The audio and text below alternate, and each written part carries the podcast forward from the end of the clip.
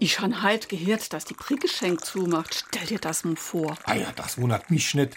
Die ist ja schon vor Corona schon nicht mehr richtig gelaufen. Und dann noch so lange Zeit, wo du keine Innahme hast, das verkraftet die nicht. Und dann noch der neue Koch, bei dem es einfach nicht mehr geschmeckt hat.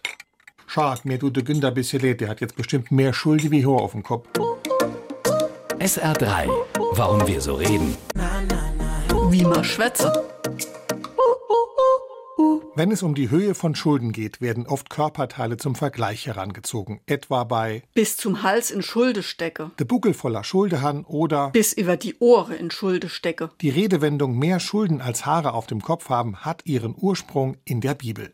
Im 40. Psalm war allerdings zunächst nicht von den Miesen auf dem Konto, sondern von den zahlreichen Sünden von König David die Rede. Meine Sünden holen mich ein, ich vermag nicht mehr aufzusehen, zahlreicher sind sie als die Haare auf meinem Kopf, der Mut hat mich ganz verlassen. Um es mal in Zahlen auszudrücken, ein Mensch trägt zwischen 100.000 und 140.000 Haare auf seinem Haupt. Man muss also gar nicht so tief in der Kreide stehen, um die Redewendung zu bemühen. SR3,